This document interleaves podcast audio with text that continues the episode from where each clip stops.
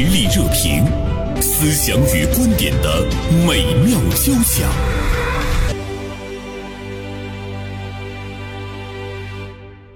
好，今天呢，我们来和大家谈一谈年轻人开始呢来整顿份子钱这样的一件事情哈。呃，前不久呢，来自于吉林的小王，他直接呢在朋友圈发文，他说他近日啊，突然之间呢收到了红色炸弹，就是红色的请柬。一般你看到这样的请柬，之所以被称为炸弹，是因为你要掏钱了。呃，这个小王呢。不仅表示说他不参加普通同学的婚礼，而且强调自己不再遵从礼金习俗。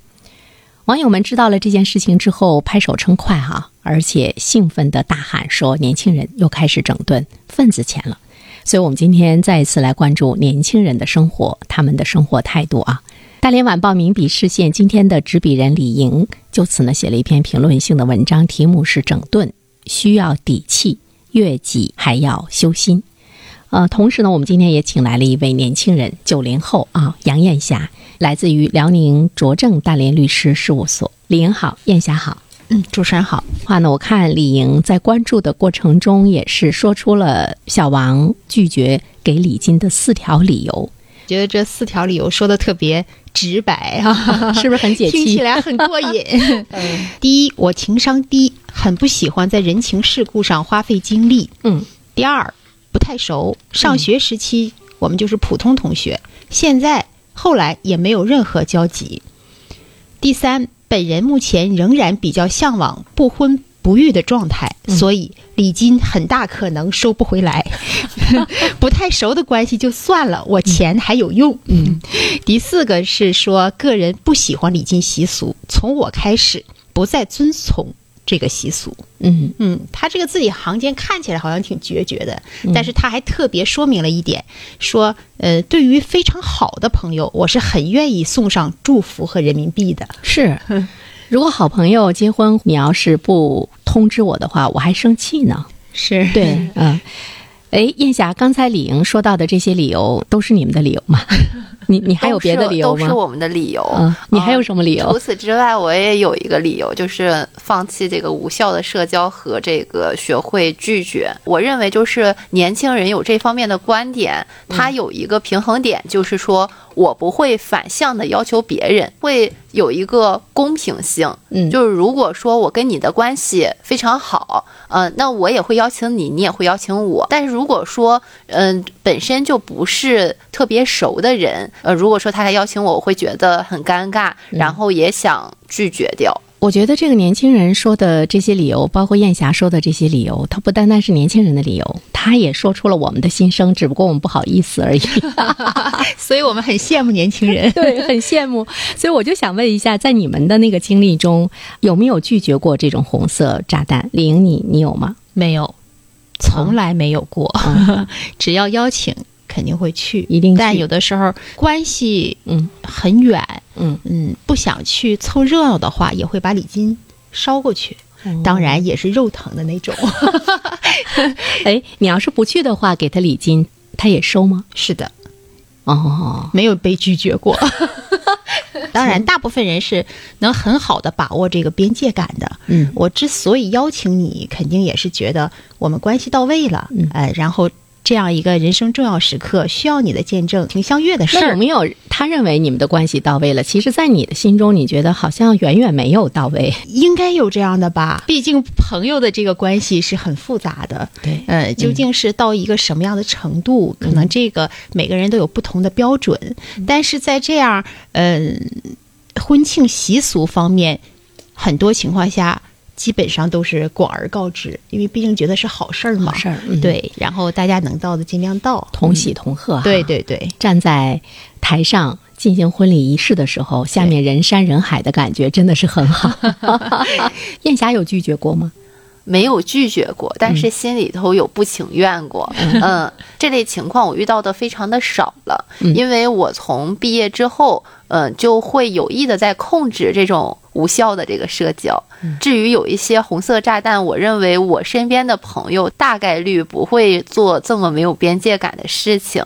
令我印象比较深刻的一件事，就是在我工作的这个初期，嗯、有一个同事就是刚刚调到我们单位，大概都不到一个月的时间。嗯，我也没有经常跟他交流过，也没有聊过天，可能就是打个招呼。但是我的办公桌上，我回来我发现就有这样的红色炸弹，而且每一个同事的办公桌上都有。全请了。对，全请了。后来我们主任发话，就说因为他刚调过来，朋友什么也很少，咱们就支持他一下。然后所以说我们就都过去了。后来因为这个时间的关系，我们相处的也都还比较愉快。他有一个双方的无奈，不单是被邀请人对，有的时候邀请人，特别是在处理同事关系的这种情况下，嗯请他不请他，好像是也有一些顾虑在。我有一个大姐，她呢是在某区的一个市场局是书记，因为她那个单位下面呢还有好多的一些部门嘛，她其实不是很熟。但是呢，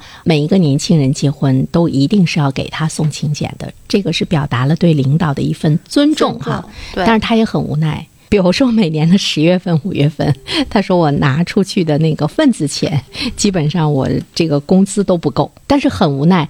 呃，从另外一个角度上来讲呢，他说好像也是他请了别的领导不请我的话，我可能也会隐约的觉得不太尊重我。是啊，嗯双方的一种负累哈，负累对对这就是人情为什么发展到今天的这种标准哈和水平？嗯，而且北方好像高于南方很多。对，嗯就是北方的礼金能更高一些，其实它给我们的压力比较大。嗯我记得就是在十多年前，我们去参加普通朋友的婚礼，给二百元钱的时候，好像北京那边就是二十元。当时他们说他们就二三十元的时候，我特别吃惊，是不是咱们东北，尤其是咱们大连这个份子钱的这个嗯，不太清楚，因为大家总觉得我去的话，起码我得把这个餐标给人付了吧，起码不能让人家赔钱。钱吧，这就当吃一顿这个自助餐。对对我有一个朋友啊，在大连企业界还是非常有名的哈，可以说他的产品是一个网红产品。他儿子结婚的时候，他就请了很多人，但是他事先声明说不要给我礼金，大家来热闹来吃就可以了。他说他在他们那个圈层里面就起了一个带头作用，在他之后有一些大老板的孩子结婚的时候也也声明说不要带礼金来，但是他自己说，他说其实他们可能在骂我，所以我们我们怎么样来看呢？这样的一件事情，嗯，我觉得这一点一点这些习俗都会改变。它不仅仅是一个礼金的问题，年轻人在整顿很多行业，包括近期说的这个高价羽绒服、军大衣的这个问题，是不是？嗯，总提整顿整顿，但凡有嗯、呃整顿的话，总会跟年轻人联系到一起。如果经过长期的捶打，他们这种整顿的这个心态和行为方式会不会有变化？我不知道燕霞这块儿怎么想的。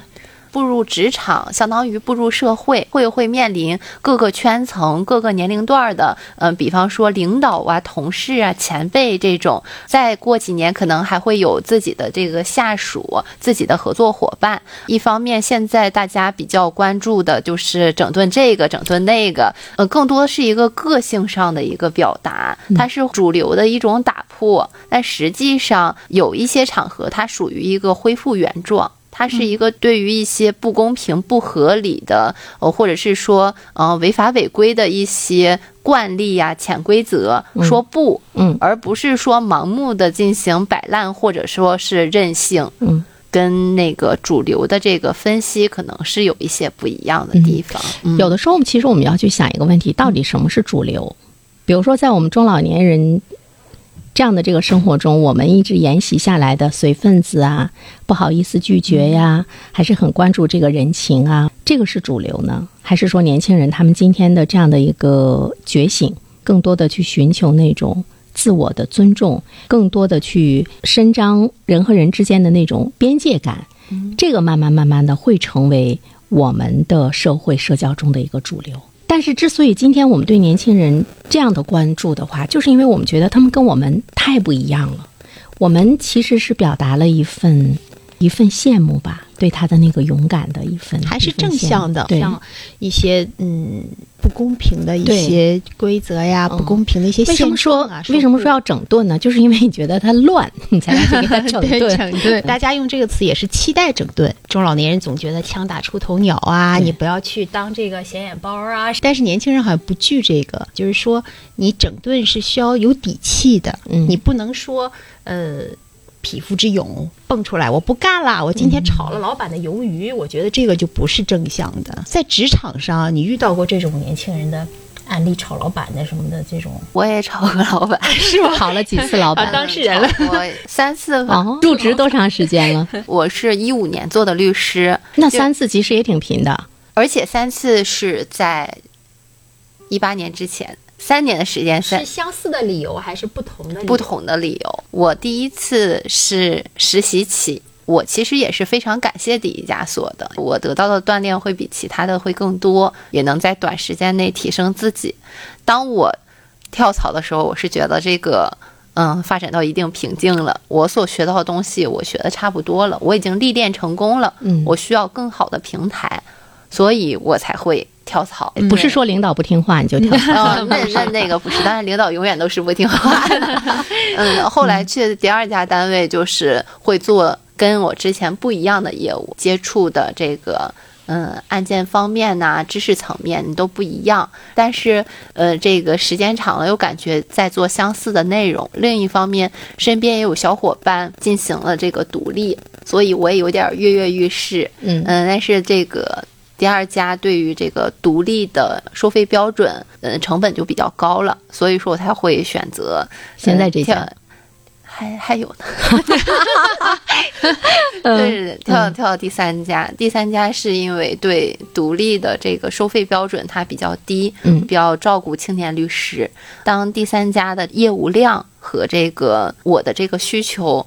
嗯，没有达到一致的时候，所以我才到了第四家更好的平台。嗯嗯，我认为整顿职场不是盲目的，嗯，一味的去耍自己的个性，嗯，就是撂挑子不干了，一点不高兴就不干了。嗯，更多我也希望就是，嗯，电台前的弟弟妹妹们，嗯，可以有一定的参考。首先，你要立足于，嗯，自身清醒的意识，你要有坚定的这个立场。嗯，另一方面，呃，永远最重要的是你要提升自己的能力，你拿出你的真本领。你有真本领，你才有跳槽的这个勇气。嗯和资本。对，另一方面就是说，嗯，要立足于实际，嗯现在的实际情况以及现在的现有价值是什么，嗯要有这个理性的这个分析，综合来看，嗯、是否要跳槽，是否要整顿，嗯，你看，呃，燕霞她是在不断的进阶，对他选择是很理性的，很理性他知道我有什么，然后我需要什么。但是我们比较感兴趣的就是你在三四年的时间中跳了三四家之后，一九年到嗯现在，这是第四家律所一直在做。为什么这个一直在做呢？因为我感觉我稳定下来了，方方面面的业务也都接触的差不多。嗯，另一方面就是说，嗯，自己也成熟起来了，不想折腾了，嗯折腾 折腾够了。那你最终的目标呢？我看有很多的那个律师，他想成立一个自己的律师事务所，或者是我有一个合伙人的这样的一个一个身份。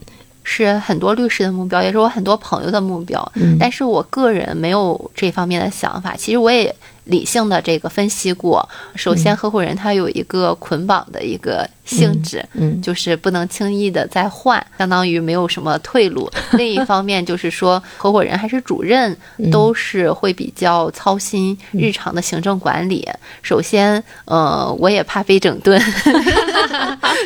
嗯，另外就是说，最初呃向往律师这个职业有一份自由在。他很理性，很清醒。对对我有一个朋友呢，他是最后是去做那个律师事务所合伙人制嘛。对，他后来说：“他说，哎呀，我尽管是这个律师事务所的主任哈，其实我挣的钱没有我自己单打独斗的时候挣的钱多，而且他很有压力啊。他现在回头想想，说我最初这么做到底是是不是很对呢？但像今天的年轻人，他好像他能知道，如果他走那一步会是什么样子。有很多的前辈让你们看到，他们有这种突破自我的这种精神，嗯他觉得，诶，不好、不合适或者不符合我现阶段的要求，我就可以换。嗯，等咱们好像希望稳定，尽量不要动。嗯我觉得对于整个社会来说，这种创新和这种拼搏精神都是非常值得推荐的。是，所以他们要整顿嘛。社会热点，传媒观察，穿透共识，寻找价值，实力热评，谈笑间，共论天下事。今天我们来说一说年轻人对我们的生活啊，对我们的职场的这样的一个整顿。我们由呢一位年轻人这个拒绝去参加普通朋友的这个婚礼，拒绝拿份子钱来说起，又说到了他们对职场的这样的一个一个整顿。对于我们中年人来说，似乎有一种拭目以待的这样一个心态，李 英有没有？就是我们看看最终，呃，会是什么样子的？包括我们身边的年轻人，像燕霞呀，包括咱们的孩子，我们真的是看到了他们特别鲜明的那个对待世界的态度。对，跟我觉得是完全不一样的就是突如其来的变革肯定是很难出现，对但是潜移默化的改变肯定会有。是，嗯而且今天的年轻人他呈现出这种状态的话，其实是我们给他们养成的。比如说，他们从小独生子，他们是独生子女，生长环境造就了他们现在的一个性格。要从社会关系的角度上来讲，它分那个初级和次级。他初级的时候，在家庭中，他就是世界的中心，是，他就可以说不的。对他就可以说就我说了算。那么他在初级的那个社会关系中，他并没有培养出来说，哎，我怎么样去考虑别人的感受，我怎么样去考虑别人的那个态度，我怎么样要去建立关系。所以他到了刺激的呃那个社会关系中之后呢，他就是表现出来的就是这个样子。那么，呃，我们家庭给他养成了这个样子，最后我们的社会能给他养成什么样子？对，就是经常说啊，要受到社会的毒打，其实我觉得社会给的也不一定是毒打，嗯很多历练是必须经过的、嗯经历的，呃，所以这个成长也肯定是必然的。所以我觉得今天的年轻人吧，他们嗯，其实也挺迷茫的。他们其实也是在想，我是遵从父辈的这样的一些观念和理念，包括他们的习俗、人情习俗、文化习俗走下来，还是说我就是更多的去追求我的那种自我的尊重？我觉得不会，他应该还是自、很自我的，坚持自己的路子在走，嗯，屈从只是很小的幅度，是吧？嗯，是。如果是这样的话，我觉得对于我们的社会来讲，真的是蛮幸运的一件事情。你说社会它是不是就是应该让每一个人很绽放、对，很轻松，不那么压抑？像我跟李莹这样的，比如说有些事情我们会思前想后，我们也会稍微的察言观色一下，我们也会来委屈自己，去成全别人也好，或者是说把自我的那个尊重感要放低一些也好，就难免会有一些压抑感。是个性化的表达肯定是推进社会发展的一个动力。我觉得在任何时代都是这样，其实是一个特别新鲜的，他勇于能发现自我的，然后他还会去勇于表达自我，然后勇于实现自我。我觉得这每一步肯定是进步的。是，那他能走多远？你看，我们今天的社会，其实我们能够感觉到那个多元化，像文化的多元化、价值的多元化，包括我们对成功理解的多元化，包括我们对待人情世故的那种那种多元化，它跟我们那时候不一样。我们似乎就是有一个特别古板的那个单一的标准，大家都在特别稳定的一个呃氛围里面。对 你你找了一个稳定的工作，我要比你还稳定，是 对呃、害怕变化，我觉得这样不好。嗯，那今天的年轻人，其实我觉得他们可能是对于自我的那种自信，好像也有一些超乎寻常。比如说燕霞，你刚才说到你换职业的时候，我就会觉得你非常自信。我去找下一个律师事务所的时候，他一定会接纳我，我一定会比前面那个发展的更好，是吗？还是有一定底气的，嗯因为就是无论是在哪律所，就是真正工作的时候，永远是嗯、学习和提升自己的这个能力，你得全方位的去塑造你自己，嗯嗯，让自己有这个跳槽的这个底气。哎，你说你是做律师的哈，我们也会看到有一些大的企业，包括一些政府部门，它也需要你们这样的专业。你当时没有考虑到进入体制内吗？我这个人还比较怕束缚，另一方面我也。担心在呃企业内会比较嗯、呃束手束脚。不好拒绝，在在体制内，嗯、方方面面的这个人际关系，嗯、可能大家想的都会比较多。其实让你最不能接受的一点是什么呢？比如说你进入到体制内，你觉得你有很多无法拒绝的事情，嗯、可能是工作上的，也有可能是正常的这个交往上的，嗯，有没有尊严那个原因？尊严的原因，不卑不亢吧。嗯嗯，年轻人的想法就是不卑不亢，既不讨好，也不去一味的示弱。毕竟慕强凌弱是人的劣根性。这个要是在体制内就很难生存，不卑不亢。哎，但是我们现在注意到一个现象哈，今年考公的大学毕业生要比以前要多，对，对考研的数量开始跟去年比往下走了，考公的越来越多。嗯大家还是期待一种稳定吧。嗯但是也有很多人，虽然当时可能是出于呃时下的一些需求、学现实情况的一条路，但是他未来不一定一直走到底。嗯呃很多年轻人也在跳出来，呃，干自己想干的事儿。很多可能是遵从遵从父母的选择，嗯。然后嗯、选择了这样一条路。还有一种呢，就是我们今天的这个经济发展到今天的时候，可能对于很多的年轻人，他觉得我目前这个能力去考公，我先有饭吃，我先有些保障。其实我觉得现在的经济环境对年对年轻人来说其实挺好的，真的嗯有很多很多的发展方向和空间。嗯，嗯并不是咱们想象的，以前你不干这个就得干那个。其实对年轻人来说，他肯定有很多自由发展的空间，嗯。只是由我们这个年龄段来说，一个是不是很了解，再一个在我们眼里那都是所谓的不正经的工作，不入流的工作，对对对，但是对在年轻人看来就会很正常，嗯。这是思维方式的一种颠覆式的变化。我觉得这种呃代际之间真的会有一些代沟的难以理解。嗯。比如说叶霞可能说她的这个呃履历这几年的工作的这个变化，呃，跟她的小伙伴说，大家都会觉得很正常、啊，你才跳了四次啊，那嗯我都跳10跳了六次了。次了，对。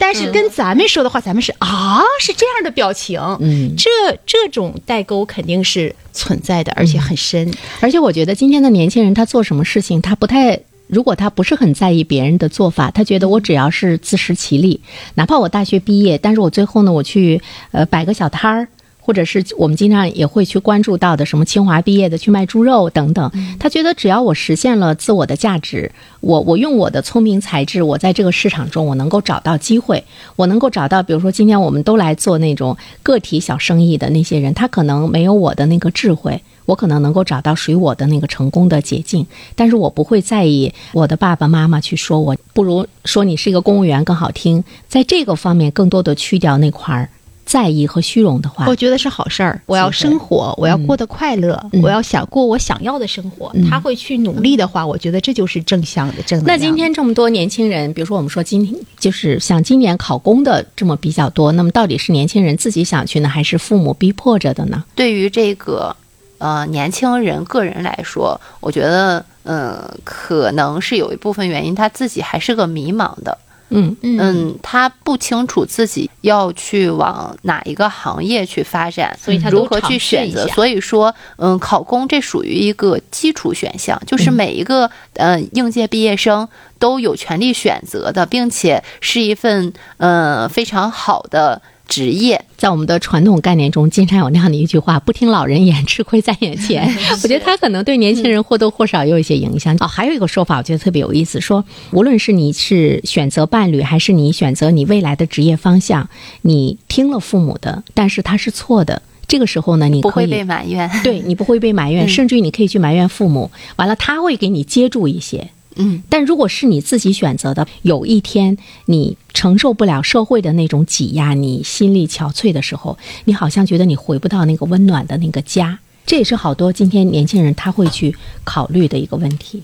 呃，有的时候我在想，比如说像李莹，像我，是因为我们的原因，我们好像没有那个胸怀，或者是让孩子更放开手脚去闯荡他们的世界，跟他们说：“你去闯吧，大不了回来，妈妈还给你有饭吃。”你会这样跟你的儿子说吗？还没说，但是会吧？如果我们更开放和包容了，其实我们是年轻人背后的很温暖的那个港湾，港湾，所以他还是被会被牵制。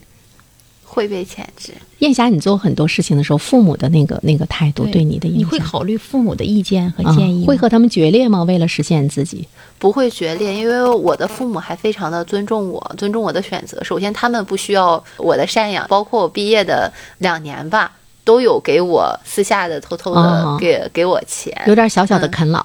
对对，有一点小小的 啃老，因为嗯、工作初期工资实在是太低了，然后年轻人的花销也实在是太高了，而且 尤其是那个大连的这个消费嘛。但是我后来包括这几年，嗯，我也会刻意的给家里头买一些东西，嗯嗯，真的，一代更比一代好。当叶霞将来，嗯、这一代当父母的时候，肯定思想意识跟他的父母又会不一样的。对对对这真是长江后浪要推着前浪，对一直是推着的。尽管他们肯定是越来越好。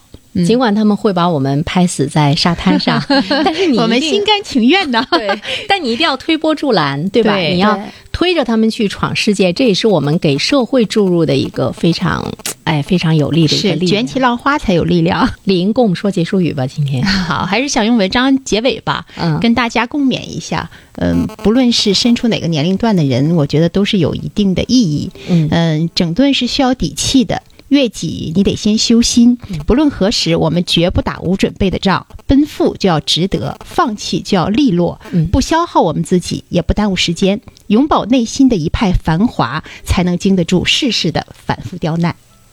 只有我强，我才能有个性。好，再次感谢李莹，也感谢燕霞做客我们的直播间，期待着燕霞的稳定。其实我也期待着你可以再去闯一闯你变得更好。啊更广阔的天地。感谢老师。